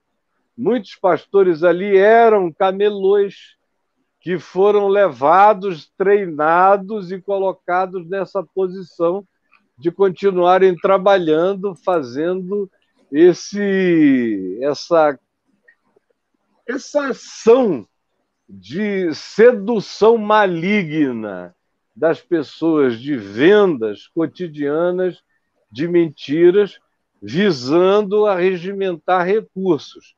Eles arrancam tudo que eles podem do povo, tiram as unhas, tiram a pele, fazendo grandes promessas, grandes ofertas e Infelizmente, a ignorância do povo é imensa. O povo brasileiro é de um atraso chocante e é de uma capacidade de cair no ludíbrio extraordinária. Aí alguém pergunta: mas e os americanos? Não são mais educados? Não. Olha o pessoal que segue o Trump são evangélicos do Bible Belt, são do Sul, são rednecks, são pessoas toscas, infelizmente, sem nenhuma educação, altamente manipuláveis, que conseguem conciliar a fé que eles chamam de cristã com armas e armas e armas e milícias e paramilitariedade, porque eles acham que eles têm que se equipar são cúclus clãs pintadas e forjadas com aparência pseudo-cristã, mas não são. São indivíduos de uma atitude profundamente hostil, anti-humana, eles ridicularizam qualquer forma de solidariedade humana, eles só conhecem a solidariedade mínima deles para com eles próprios, naqueles bolsões de alienação, de ignorância que existe nos Estados Unidos da América. Porque sem uma ignorância espalhada e ampliada, não dá para se conseguir tanta adesão para causas tão enlouquecidas quanto eles conseguem, de modo que tudo isso é filho da religiosidade forjada na mentira, quando eles, se, eles dizem que se houver muito gay ou LGBT ou questão de gêneros num país, Deus vai retirar a mão de sobre o país e o país será amaldiçoado como se o que a gente disse aqui já não fosse uma maldição horrorosa. Será amaldiçoado. Vai ficar absolutamente incompreensível. Em toda casa haverá gay, LGBT, porque já há. Na realidade, eles conseguiram mobilizar tanta gente é pelo desespero dos pais evangélicos de não saberem lidar com filhos e filhas gays e de outros grupos e de outras opções de gênero, eles não têm diálogo, não sabem lidar, acham que por legislação, força, opressão e um governo que se declare anti qualquer que seja a expressão da liberdade humana de maneira democrática, eles vão estar associando-se à vontade de Deus em favor da purificação da sociedade que se tornou tão pervertida quanto como eles a classificam entre nós, e foi o mesmo fenômeno nos Estados Unidos. Muito bom. Pastor, eu adoraria continuar essa conversa com o senhor a manhã inteira. Depois eu vou refazer o convite para a gente poder ter mais tempo no, no outro programa que tem aqui, que é o Tertúlia. E eu quero agradecer muito a sua disposição de participar aqui da, da, da edição de hoje, dizendo que eu concordo com tudo literalmente tudo que o senhor falou, especialmente sobre essas seitas aí. Que, que aliás, uma, não posso me estender mais porque o tempo acabou, mas tem uma observação crítica. A gente entrevistou outro dia um, um professor de antropologia do Rio Grande do Sul que fez um trabalho sobre a Igreja Universal e constatou que a palavra demônio aparece mais na, nas homilias, na liturgia deles, do que a palavra Deus. É. E é engraçado como, como, né, como se assemelham com, com, com, com seitas satânicas, né? É. Você é. falou que são anti-evangélicos, que culto, não é culto o demônio, mas o demônio dá uma força danada, porque Deus fica sempre tendo que, né? É, enfim. é verdade. Pastor, um abração para o senhor. Obrigado, viu, por essa entrevista. Eu estou aqui. Um beijo. Tchau. Outro, tchau, obrigado, obrigado. Foi ótima conversa, né, gente? Ele é muito lúcido, o Caio Fábio. Então, posição crítica muito boa. E eu vou aproveitar essa audiência enorme que ele trouxe aqui para a gente para pedir para você que está chegando aqui para assinar o nosso canal aqui. Nós estamos com 70 mil inscritos hoje, precisamos chegar em 100 mil. Se você quiser ajudar a gente, é só fazer aí a, a sua assinatura, não custa nada, tá? Nada, nada. Você vai lá, só se inscreve no canal e pronto, já ajudou muita gente. E vamos agradecer agora aqui os superchats que eu não pude agradecer ainda. Olha, começando aqui, Francisco Augusto Carlos nos manda 27,90, nos parabenizando aqui pelo jornalismo que fazemos aqui de qualidade. Francisco, muito obrigado pela generosidade da sua doação. Muito obrigado mesmo. A Rita Franco nos manda cinco e diz: olha, desculpe baixo astral, mas ontem fiquei pensando nas pessoas que fugiram das guerras e me identifico com isso. É, o, o, desalento leva a gente a pensar isso, né, Rita? Seria bom que a gente tivesse qualquer perspectiva. Mas eu preciso confessar para você que, assim como, como o Florestan, como a, nós estamos todo dia aqui, de vez em quando a gente olha para o horizonte não enxerga nada. E é uma sensação horrorosa isso, né, Floresta? Olhar para frente e não ver nada. Hein, Lu? Não é horrível? É, é muito horrível. Ruim. Agora, a gente precisa sobreviver, né? E, então, é. a gente tem que respirar fundo, uh, procurar encontrar o nosso eixo, às vezes tirar a cabeça disso aí, mas a gente não pode esmorecer, né? A gente tem que estar. Tá... Nós temos que lutar hum. pelo aquilo que é nosso, né, Fábio? Que é uh, uma a, a procura por uma sociedade mais justa, mais igualitária, um país que uh, seja um, um uh, que dê um futuro para os nossos filhos, para os nossos netos, né? Assim, não, não podemos deixar uh, isso. Enfim, eu, eu nasci e vou morrer nessa luta, Fábio, infelizmente, né? Uh, é. Porque eu não sou alienado, né? Então, uh, paciência, né? Eu sou assim, sempre indo atrás dos meus sonhos, da, das minhas utopias, né? Como, como disse lá Eduardo Galeano, nós temos que ir atrás delas, porque é elas que nos fazem caminhar, né? A gente nunca vai conseguir realizar as nossas utopias, mas sem elas a gente não anda e o mundo não melhora, né? Então vamos atrás é. das nossas utopias, né? Uma dessas utopias é a TV Democracia, das minhas é. utopias aqui. Isso Deixa eu aí. agradecer mais, mais algumas doações que estão recebendo, André. Ah, o Vicente, da consultora B2, está dizendo aqui, ó, que tem mandado pixel mas hoje vamos colorir com 70 reais. Ô, Vicente, muito obrigado. Vicente, na, na, na, na, história de doações aqui, ele é o maior colaborador aqui da TV Democracia, viu, gente? Então, obrigado, Vicente, está conosco há muito tempo, sempre nos enchendo aqui de, de mimos, né? Quando ele fica contente com a gente. E a gente agradece muito. Rogério Matias nos manda 10 reais no Super Sticker. Rogério, muito obrigado para você. Quem mais, Andréia? Jefferson Ribas manda 70 também, meu Deus do céu, 70 mil inscritos, são 70% juntos contra nazifascistas, exploradores e egoístas. E, todo tipo de imbecil também, né, Jefferson? Vamos falar a palavra certa, né, Floresta? É isso aí. A Daniela Romancini nos manda dezão, dizendo parabéns, Fábio Equipe, já sou membra. Eu adoro essa palavra membra, sabia? Mas envio contribuição pelo aniversário. Sigamos firmes na luta contra esse desgoverno, fora Bolsonaro, Lula, inocente. Muito obrigado para você, Daniela. Temos mais? César Espíndola. Oi, César. Ele diz o seguinte, nos manda cincão aí, pastor Caio Fábio é uma voz necessária para nos auxiliar a entender a manipulação criminosa que falsos líderes impõem na cabeça das pessoas incautas. Temos mais? Opa, Problem Child. Eu, toda vez que lembro, que vejo Problem Child aqui, o nome dele, eu me lembro do Adverse Baby. lá de Brasília. Sabia disso, Florestan? É. Que tem uma pessoa da Adverse, ele foi presidente da fundação do zoológico lá de Brasília. Ele não gostava, não, dizer que era Adverse Babi, não é Baby, não. Problem Child, a criança problema aí está dizendo, infância problemática. Né?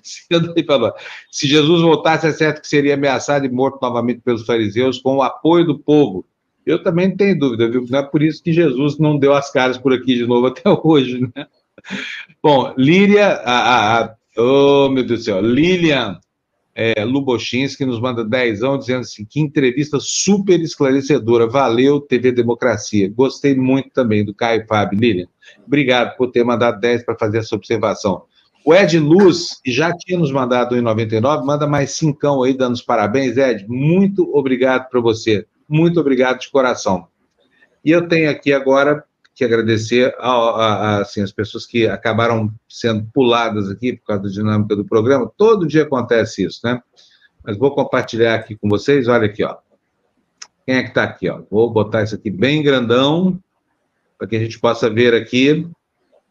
Érica Cardinale, minha querida Érica, está conosco desde o primeiro dia também, nos mandando setentão aí dizendo parabéns pelos 70 mil inscritos, parabéns, Fábio, Lula, Floresta, André, Fernando, parabéns também por um ano de vida. Olha, brigadíssimo, Érica, não só por isso, 70 reais, eu sei que é uma doação significativa para você também, mas pela sua companhia, pelas suas broncas, né, e pela, pela maneira carinhosa como você tem ajudado a gente aqui ao longo dessa trajetória. Rita Franco, diz aqui para nós, desculpe, Baixo Astral, ontem eu fiquei pensando, já lemos isso aqui, né, Rita? É, é, é, e já concordamos com você, inclusive, é isso mesmo. Francisco Augusto Carlos nos manda 27,90, dizendo parabéns pelo jornalismo de qualidade. Então é isso. Gente, muito obrigado para vocês. Antes de encerrar o programa, tem aqui, olha, El Senhor Tebni Saavedra, é, hijo de Cervantes, hijo nada, nieto, é, como chama isso? Multinieto. Erro não. Fábio, estamos muito em cima da hora. Desculpa. Eu só vou deixar uma tarefa para vocês dar uma olhada aí, né? É, sobretudo o que está acontecendo nos Estados Unidos, com a nomeação de dois, dois personagens. Um é o Pete Buttigieg, primeiro secretário de Estado gay na pasta de transportes, absolutamente assumido e casado, tá? O outro é o Alejandro Mayorkas, que é secretário de Segurança Nacional.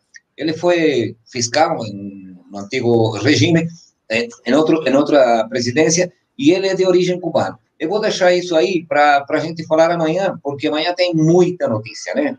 Sobre a Bolívia, Equador. Apenas para adiantar, o ministro da Saúde, Juan Carlos Ceballos, da, do Equador, está sendo indiciado e passou para a fiscalia pelo tráfico de influência. Por que razão? Porque ele mandou vacinar uma casa de, de, de, adultos maiores, certo? Onde estava sua mãe. Tem alguma coisa a ver com o Brasil? Eu acho que é bastante bom mandou fazer o quê, amanhã. Como é? O que, que ele mandou fazer com essa casa de adultos? É um ah, asilo, é isso? Os primeiros para vacinar os adultos maiores que foram eh, prioridade no, no Equador, certo? Tinha, por coincidência, a sua mãe hospedada naquela casa de, de, de adultos maiores, né? um lar de anciãos. Poxa vida. Então a gente pode dizer que esse presidente do Equador é um bom filho da mãe. Não, bom não mesmo. é o presidente, é o ministro da Saúde. ah, é a mãe do ministro da Saúde. Então o ministro da Saúde é um bom filho da mãe lá no Equador. É, é poderiam, poderiam importar, né? Porque o tráfico de influências aí parece que anda por aí o negócio, tá? E vamos pesquisar ah, também o que está acontecendo com, com um app interessante, chama Virufy, que tira, segundo os seus criadores, é, pelo menos consegue é, detectar 80% de casos de coronavírus, só que só para pessoas que estão com sintomas. Mas isso vamos falar amanhã, tá? Tá bom, Termine. Combinado, então. Um abração para você. Bom dia em Santiago, tá? Para vocês também, senhor. Um abraço. Tchau, tchau. Tchau, tchau. Buenos dias, buenos dias, amigo Tebni. Gente, olha, tem muita notícia aqui. Hoje não gastamos nada do nosso PPT aqui, mas não tem problema. A gente já discutiu bastante coisas legais. Foi bem bom o programa aqui com, com, com a entrevista do pastor Caio Fábio. Eu peço desculpa para vocês, porque a gente tem que fazer, uma, de vez em quando, uma, uma opção assim, sobre o que, que a gente bota no ar, né? Porque tudo é muito relevante e tudo tem relação com a realidade política do país. E a nossa luta aqui é para manter a democracia viva e a liberdade de expressão o mais amplo possível com muito respeito, inclusive, à legislação, à Constituição, essa coisa toda. Então, acho que a missão está cumprida, apesar de que estamos devendo aí alguns destaques do jornal para você. A gente vai fazer um esforço para repor amanhã, o que não foi possível fazer hoje, tá bom? E a Karine Logotano nos manda cincão aí. Muito obrigado, Karine. Você é muito legal. Obrigado, viu? Rubens Rodrigues se tornou membro. Agora mesmo não vou repetir isso aqui no, no Tertúlia. Temos mais, Andréia? Ah, o Ed Luz 50? Opa. Que isso, Ed? Hoje o Ed está com o bolso frouxo lá, está botando a mão no bolso, está saindo dinheiro, Ed. Muito obrigado. Sou ateu, mas sei que o povo ainda necessita de religião. É a mesma posição que eu, viu? Sou completamente ateu e respeito e até recomendo religião para as pessoas, sabe? Não essa religião desses fariseus aí, Malafaia, Edir Macedo, não. Mas a religião boa, que leva você a, pensar no que, que vai ser dos atos da sua vida, né, com a perspectiva do depois. Essa é a boa religião, a perspectiva da religação. Cadu Lacerda, mais cincão aí para nós. Sejamos como o padre Lancelotti, padre Júlio Lancelotti, né? Se colocam pedras no caminho, vamos pegar a marreta e quebrá-las. Parabéns pelos 70, vamos buscar a plaquinha de 100 mil. Yes! Ajuda nós que a gente chega lá. Olha, fiquei muito impressionado com a tuitada ontem do, do, do padre. Jo... Opa, a Joyce falando aqui, ó, que gostou muito do programa de hoje, nos mandando dois reais. Joyce, ó, querida Joyce, um beijo para você, muito obrigado. Mas você viu isso, Floresta, do, do, do, padre Júlio Lancelotti? O que, que você achei, achou daquela cena? Achei o máximo, achei o máximo. Ele lá tirando aquelas pedras colocadas embaixo do viaduto né, para fazer a higienização né, que a prefeitura quer fazer da cidade, né? Fingir que não tem pobre. Então é o seguinte: você quer ser pobre, vai ser lá longe, não embaixo do viaduto, né? É uma, é, é eu achei muito legal ele ir lá e quebrar as pedras que colocaram para evitar que as pessoas que não têm aonde dormir né, durmam embaixo uh, dos viadutos. Eu acho uh, uh, que é bem a cara né, da, da, dessa elite brasileira, né, que joga o povo na rua com políticas uh, que exploram os pobres, né, e depois não dão direito a eles nem de se abrigarem embaixo do viaduto, né, que é, foi construído para os carros passarem, né, os carros dessa elite que manda no país. Fábio. Olha, vamos mostrar para as pessoas, porque muita gente não viu, né? O Padre Júlio, para quem não é de São Paulo, talvez a alma mais iluminada dessa cidade. Está ele aí, olha, a prefeitura mandou botar pedras embaixo de um viaduto para evitar que moradores sem teto fossem se abrigar aí embaixo.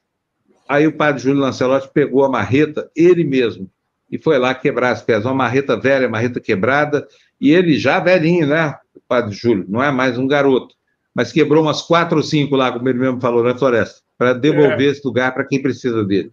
Nós temos e muitas pedras para quebrar nesse país, Fábio. Muitas. E, e, algumas estão embaixo dos viadutos, outras estão lá no Congresso, outras estão lá dentro do Palácio do Planalto. É, é isso aí. Padre Júlio, o senhor tem a nossa admiração aqui. Nós também vamos quebrar as pedras desse país que tem de florestar, né?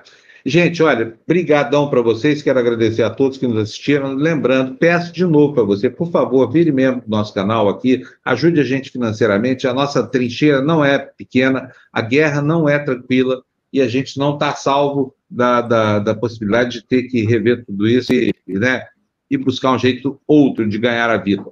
Então, se você quiser nos ajudar aqui a consolidar o sonho, que é ter uma TV completamente livre de qualquer amarra, por favor, faça uma contribuição, pequena que seja, não tem problema nenhum. Tem Pix na tela que o Fernando vai colocar para a gente aí agora, com QR Code. Tem também o, o nosso, a nossa página do Apoia-se, é apoia.se barra TV Democracia. Você pode se tornar membro do nosso canal com uma pequena contribuição mensal e tudo isso te leva a frequentar a nossa comunidade, que é a melhor comunidade, sem dúvida nenhuma, da internet, tá bom? E assim nós vamos terminando o despertador de hoje. Segunda-feira é nosso aniversário, nós vamos estar todo um chiquezinho aqui, mas até lá ainda tem três dias e nós vamos continuar na labuta aqui para chegar nesse, nessa comemoração. Floresta, um abração para você. Um abraço. Olha, tem o Geraldo Júnior aí que Geraldo, contribuiu com dois reais, viu, Fábio? Opa, Geraldo, muito é, obrigado ao Geraldo Júnior por esses dois reais. Obrigadíssimo, Geraldo. Lu, um beijo para você, minha querida amiga. Beijo, Lu. bom dia. Tchau, gente. Bom dia para vocês. Tchau, pessoal. Até amanhã. Bye, bye. É.